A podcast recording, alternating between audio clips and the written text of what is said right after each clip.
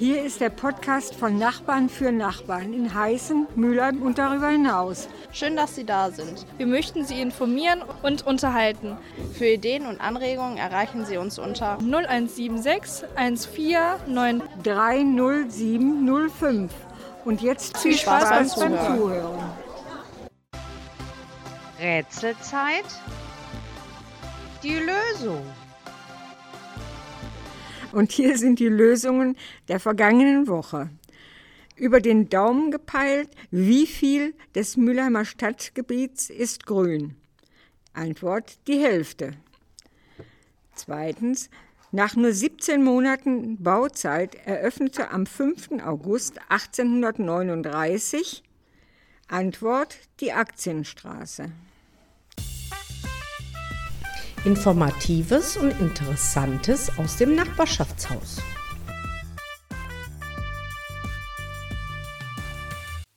Heute der zweite Teil des Interviews mit Dirk Kleber zu den bevorstehenden Kommunalwahlen.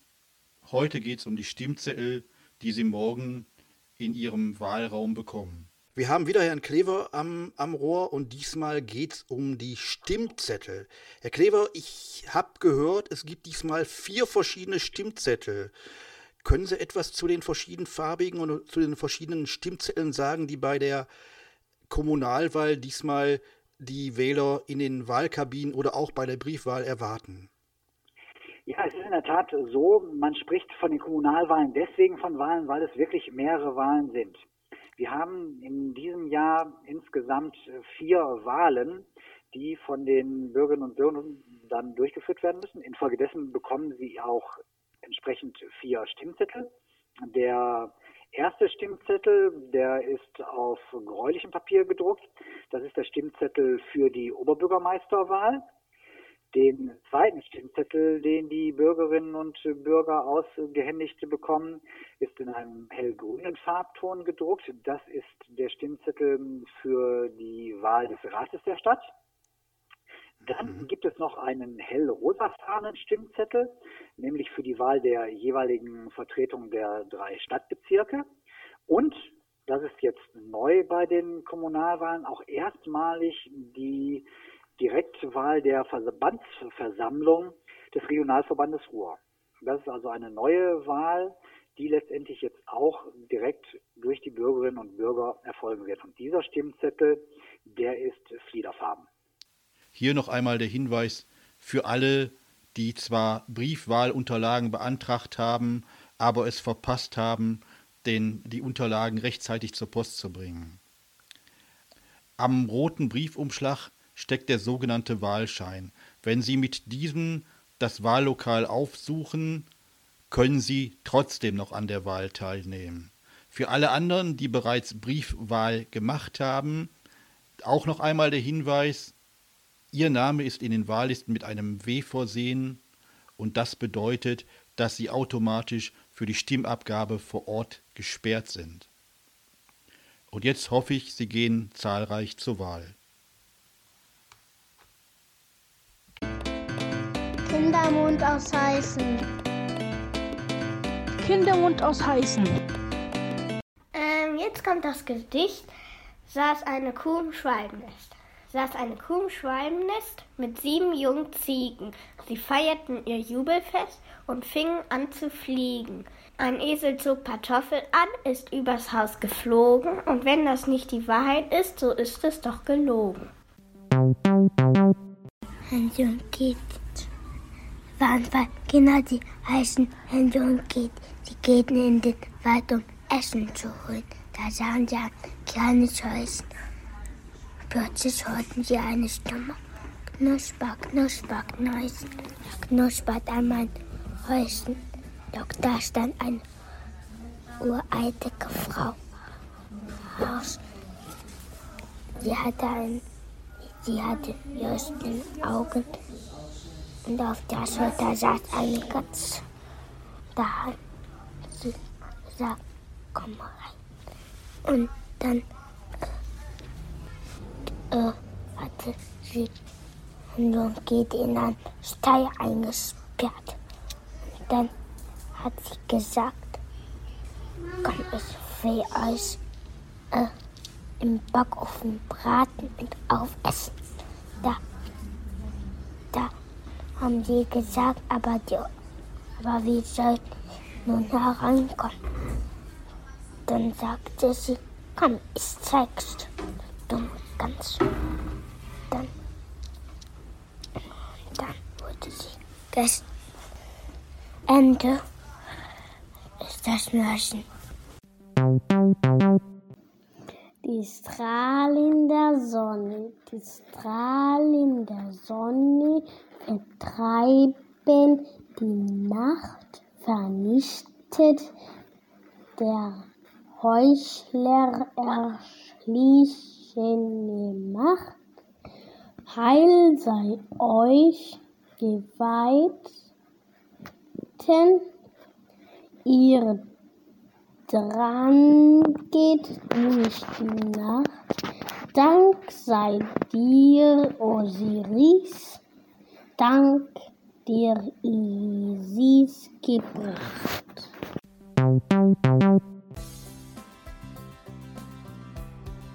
Der Sozialverband Deutschland informiert.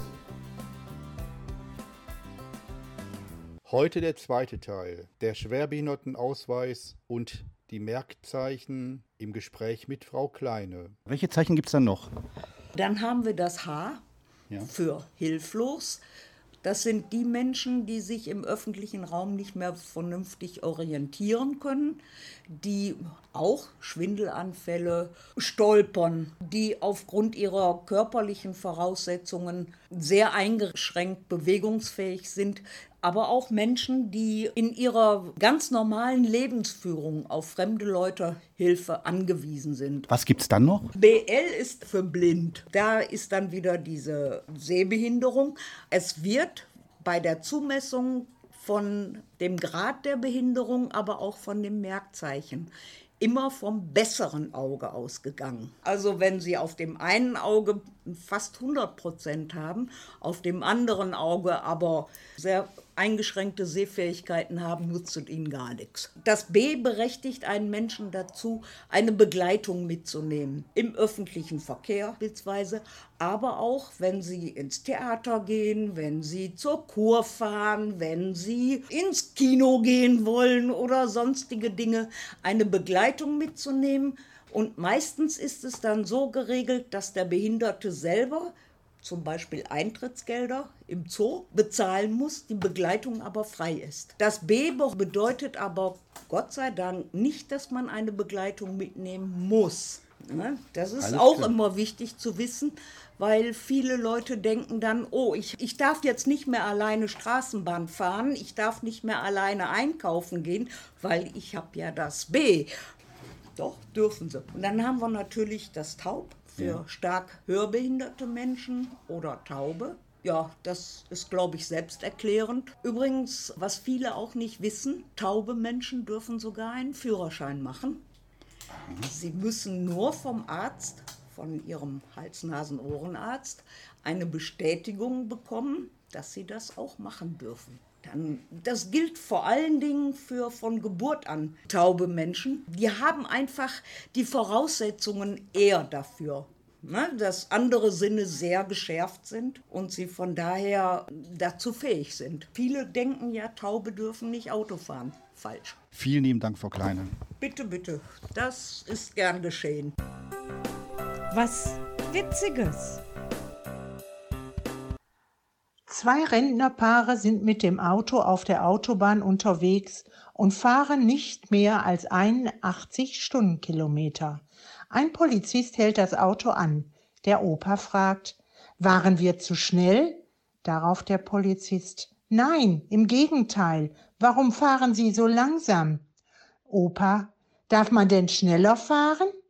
Polizist, ich denke, 100 Stundenkilometer können Sie ruhig sich zutrauen. Opa, aber auf dem Schild steht doch A81. Polizist, ja und?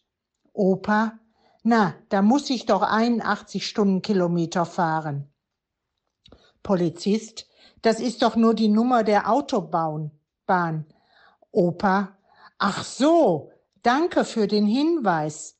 Der Polizist schaut auf die Rückbank des Autos und sieht zwei steif sitzende Omis mit weit aufgerissenen Augen und unendlich großen Pupillen. Fragt der Polizist fürsorglich, was ist denn mit den beiden da hinten los? Ist den Damen nicht gut? Da sagt der andere Opa, doch, doch, wir kommen nur gerade von der B 252.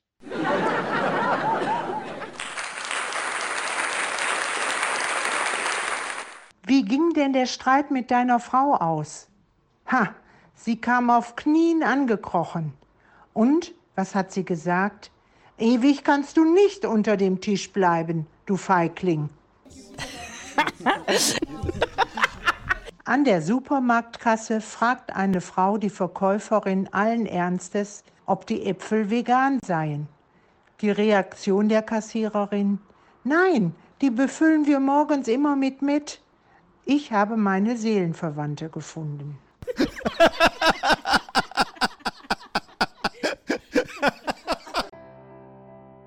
Nachrichten aus dem Nachbarschaftshaus.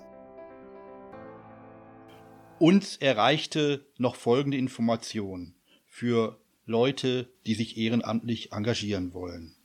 Das kostenfreie und vertrauliche Hilfetelefon des Elefons bietet Kindern, Jugendlichen und auch Eltern die Möglichkeit, sich in möglichen Gefährdungssituationen wie häusliche Gewalt, sexuelle Übergriffe oder anderen gegenwärtigen sozialen Krisensituationen Hilfe und Unterstützung zu holen. Die Betreiber des Elefons suchen noch weitere Ehrenamtliche in den Bereitschaftsdiensten für das Hilfetelefon unterstützen möchten. Interessierte werden im Rahmen einer Fortbildung auf ihre Aufgaben vorbereitet und fortlaufend durch pädagogische Mitarbeiterinnen der AWO begleitet. Die Fortbildungsreihe umfasst mehrere Einheiten, wie Information über das psychosoziale Netzwerk in Mülheim an der Ruhr, die Gesprächsführung in der telefonischen Beratung und altersrelevante Themen von Kindern und Jugendlichen. Wenn jemand von Ihnen Interesse hat, so möchte er sich bitte wenden an Frau Kirsten Schumacher und dies erreichbar unter der Rufnummer Mülheim 450 03 225. Jetzt haben wir am Telefon Nedem Aydomusch und wir sind natürlich ganz froh, dass er heute da ist. Und zwar gibt es am 22.09. wieder einen baubiologischen Vortrag, den der Nedem hält. Nedem, um was geht es diesmal? Ja, hallo Ralf, grüß dich. Ähm, es geht dieses Mal um Farben. Also Farben, über Farben lässt sich ja bekanntlich streiten, ähm, welche Farbe man denn jetzt wirklich nimmt. Ähm, beispielsweise Rot, also macht die Farbe Rot uns wirklich aggressiv oder sorgt sie dafür, dass wir eher temperamentvoll sind? Also welche Persönlichkeiten haben mit Farben zusammen oder dieser Zusammenhang von Persönlichkeiten?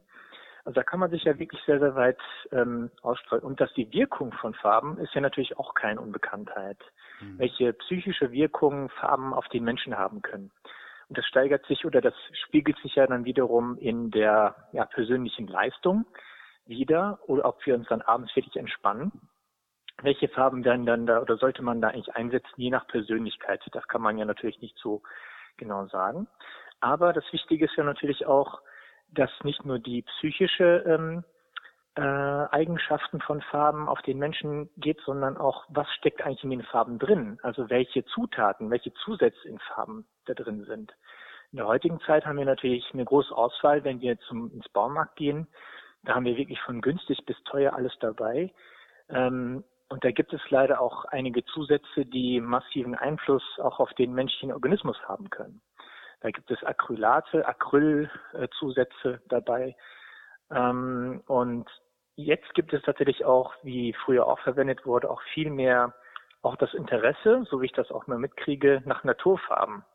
Also die auch gar nicht teuer sein müssen. Beispielsweise auf Kalkbasis. Auf Kalkbasis versetzte Farben, die kann man sehr gut einsetzen. Die haben dann auch in der Regel auch weniger Einfluss auf den ähm, menschlichen Organismus. Und wenn man sich das jetzt mal so vorstellt, wenn wir uns ähm, ein Drittel des Lebens im Schlafzimmer aufhalten und wir haben eine Farbe an der Wand, die vielleicht unbedenklich ist, ähm, dann kann sich, glaube ich, jeder ausmalen, was da tatsächlich dabei rauskommt. Also eine tolle Voraussetzung für den Vortrag am 22.09.18 Uhr im Nachbarschaftshaus. Ich denke, letztes Mal bist du, bist du, schon super toll bei den Zuhörern und den Zuschauern angekommen. Ich kann mir nur vorstellen, dass diesmal noch besser wird. Das freut mich. Wenn es so ankommt, umso, umso mehr äh, motiviert mich das da weiterzumachen. Okay. Nedem, vielen lieben Dank. Wir sehen uns dann am 22.09. Ja, sehr gerne. Bis dann. Okay. Rätselzeit. Und hier die Rätsel dieser Woche. Zu welchem Regierungsbezirk gehört Mülheim? Münster, Düsseldorf, Köln, Arnsberg. Rätsel 2. Wer war Gerhard Terstegen, in dessen Wohnhaus heute das Mühlheimer Heimatmuseum untergebracht ist? Arzt und Grippeforscher, Maler und Bildhauer, Schriftsteller und Prediger, Unternehmer und Wohltäter. Es gibt Diebe, die von den Gesetzen nicht bestraft werden und doch des Menschen das Kostbarste stehlen. Die Zeit. Das war Nachbarschaftshaus. Neues aus Heißen. Bis zum nächsten Mal.